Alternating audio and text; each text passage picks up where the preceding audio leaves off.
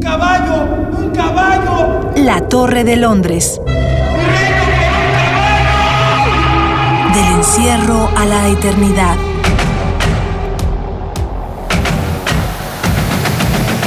A 400 años de la muerte de Shakespeare.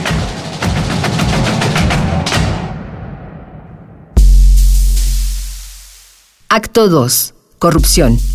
Escena 1. Violencia.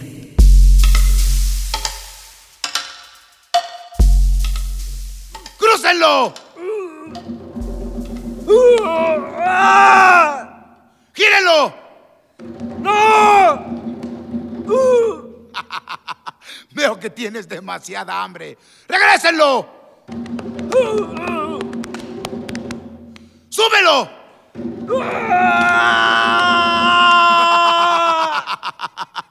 Mi querido príncipe, escuálido y desnutrido. Te voy a matar con mis propias manos. ¡No! ¡Cállate! David Holguín, dramaturgo y director. Está viendo decapitados, está viendo guerras brutales entre España e Inglaterra. Eh, se está dando en el mundo shakespeariano un clima de catástrofe y de apocalipsis incluso. Llegan a sentirlo en función de los enormes conflictos sociales. Entonces Shakespeare es violento desde su primera tragedia. Creo que quizá está prefigurando los tiempos de, de lo que iban a ser las tragedias jacobinas 50, 60 años antes de la aparición de la llamada tragedia jacobina, y lo hace en Titus Andrónicos. Gerardo de la Fuente, filósofo. Cuando ellos estaban escribiendo, es que pienso en esa época en general, te decía Maquiavelo, Cervantes, Shakespeare, lo que ha pasado es que las maneras anteriores de controlar la violencia, las ideas de lo que eran ellos mismos y la sociedad, esta sociedad religiosa, ha entrado en crisis. Y esas maneras ya no controlan la violencia ni sirven para regular las relaciones.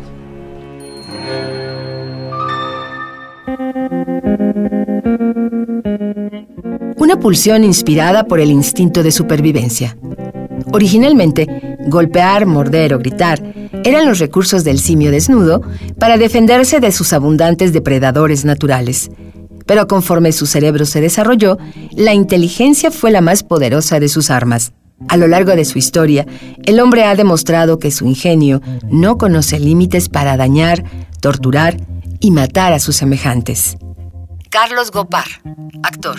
¿Por qué hacemos daño? Muchas veces ni uno lo sabe. Yo, por ejemplo, estoy aquí por un homicidio, no quería, sinceramente no quería hacerlo, pero la violencia es una emoción desbordada, es una ira desbordada. La naturaleza humana en sí es violenta, somos el único animal que puede matar a los de su misma especie sin necesidad de tener algo en contra de ellos.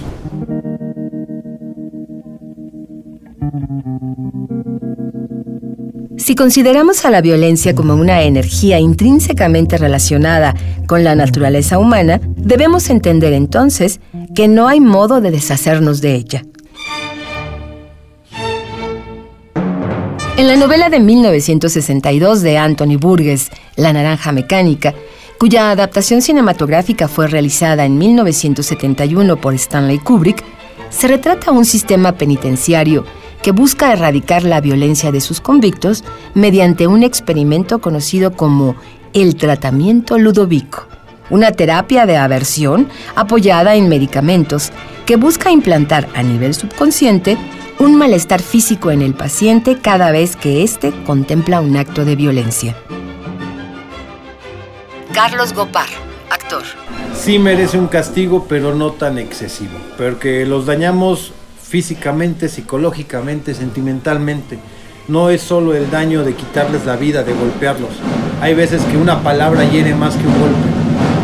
Tengo dos hijos grandes que no he estado con ellos en 17 años. Tengo dos hijos pequeños que están sufriendo esta pequeña separación con su madre. O sea, después de 11 años está, seguimos dañando, no dejamos de hacerlo. Dentro de la misma película, se plantea un debate sobre la deshumanización de los reos. merecen el trato digno que cualquier otro ser humano, sin importar el crimen por el que viven en el encierro? ¿O deberían ser castigados sin piedad, como en los tiempos en que operaba la ley del talión? José Carlos Balaguer, director del 77. La cárcel tiene una función social muy obvia, que es marcar una raya a la ciudadanía de si tú cometes un acto que está más allá de acá, ahí está la cárcel, vas a entrar ahí. Esa, esa función simbólica eh, se convierte en una especie de agujero negro en donde metemos todo lo que no queremos ver, ¿no? todo aquello que nos parece malo, todo aquello que nos parece oscuro. Y la ciudadanía se da la vuelta esperando a que ese agujero negro nunca explote, nunca implosione. Sin embargo, cuando tú sales de la cárcel, pues lo normal es que salgas más cabrón, más rudo, más malo. Y todavía nos extraña. Si nosotros como ciudadanía la solución que le ponemos a muchos de los problemas sociales es la prisión, en un país como este, donde tenemos las cárceles saturadas de gente pobre que ha entrado a tras llevar droga de un sitio a otro, ¿no? O ha entrado a un deal extraño. En este país condenamos la pobreza. En este país, si tú eres pobre, o sea, delitos relacionados con la pobreza, estamos hablando de casi un 60%.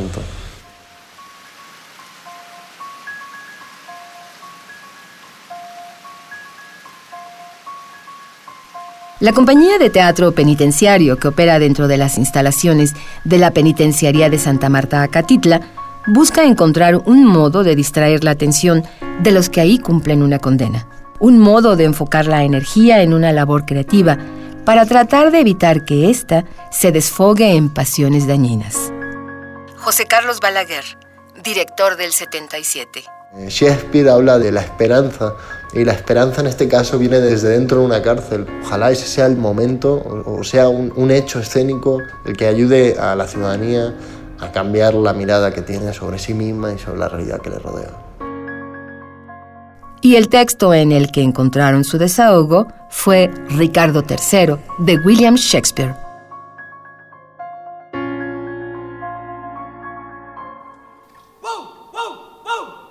Hice un llamado a las fuerzas especiales.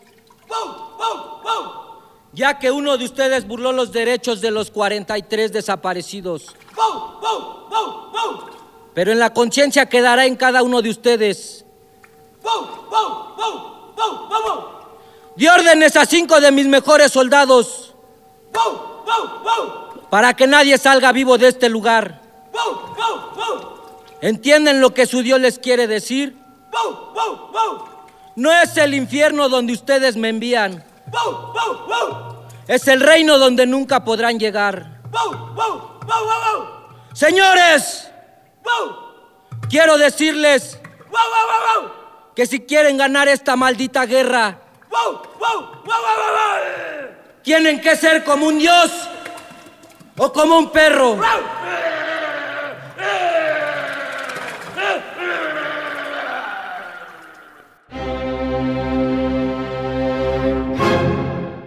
Gustavo Cortés Avelino, actor.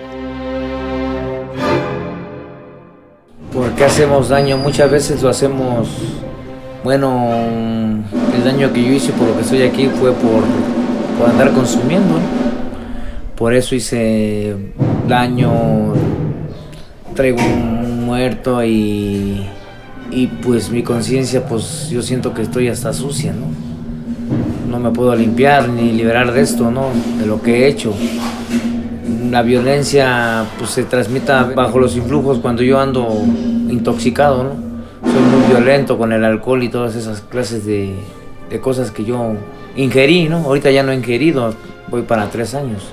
Pero la violencia es algo que viene desde, para mí, desde niño, porque veía la violencia en mi casa, cómo le pegaba a mi papá, a mi mamá y pasaban muchas cosas. La palabra violencia viene del latín violentia, cualidad de violentus, la cual viene de vis, que significa fuerza, y de lentus, un sufijo que acuña un valor continuo, por lo que el significado fundamental sería el uso continuo de la fuerza. 60 años después de la escritura de Ricardo III, el filósofo Thomas Hobbes describe al hombre como un ser naturalmente violento y competitivo. Usa la palabra leviatán, que le da nombre a su libro, para metaforizar al Estado, el cual se forma de un contrato social acordado por los mismos hombres que ya ha calificado de violentos. René Hernández López, actor. Pues yo de mi parte creé yo esa violencia por defenderme, no tanto por ser violento, ya que yo me defendí por cuatro o cinco personas que me estaban agrediendo.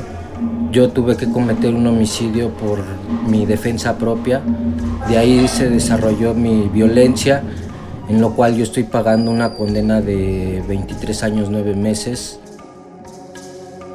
Gustavo Cortés Avelino, actor. Y la violencia, pues yo siento que la traemos adentro. Eh, depende cómo reacciones tú a una agresión. Es el grado de violencia que vas a llegar tú hasta matar, violar o hacer lo que, lo que quieras por vengar. ¿Me entiendes?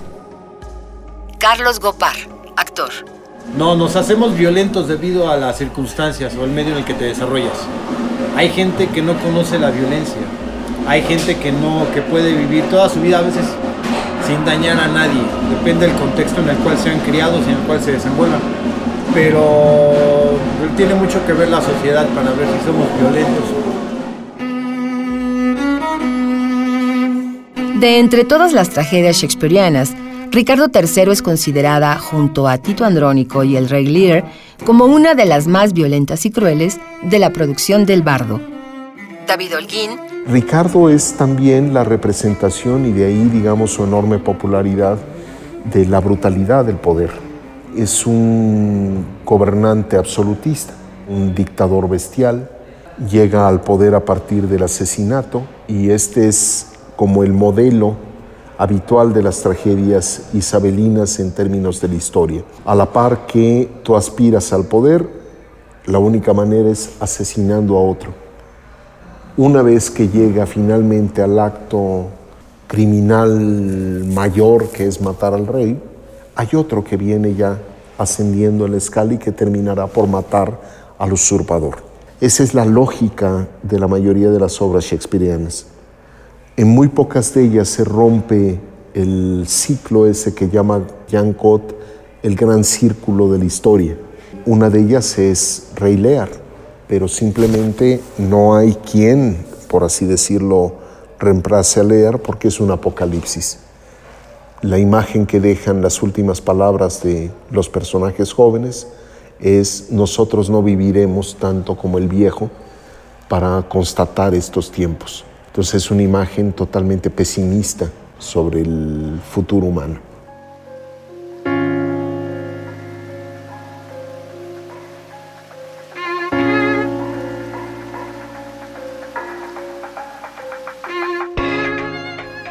El retrato de la violencia hecho por William Shakespeare, como el resto de las pasiones que cinceló en sus personajes, no es racionalizada.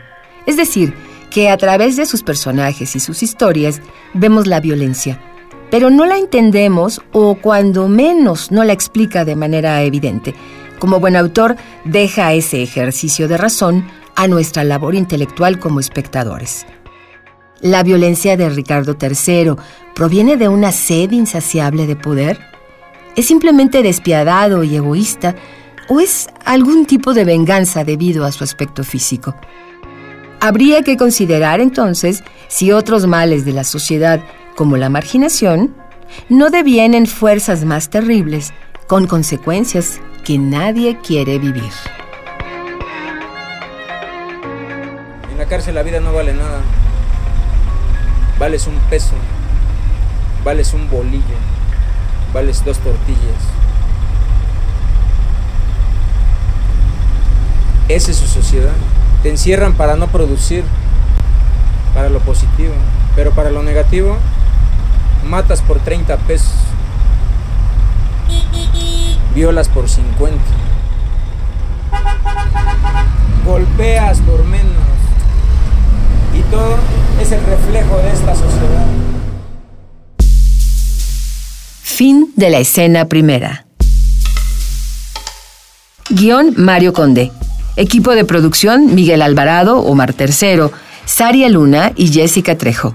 Voz Hilda Saray. La Torre de Londres. Del encierro a la eternidad es un programa del Foro Shakespeare y Radio UNAM.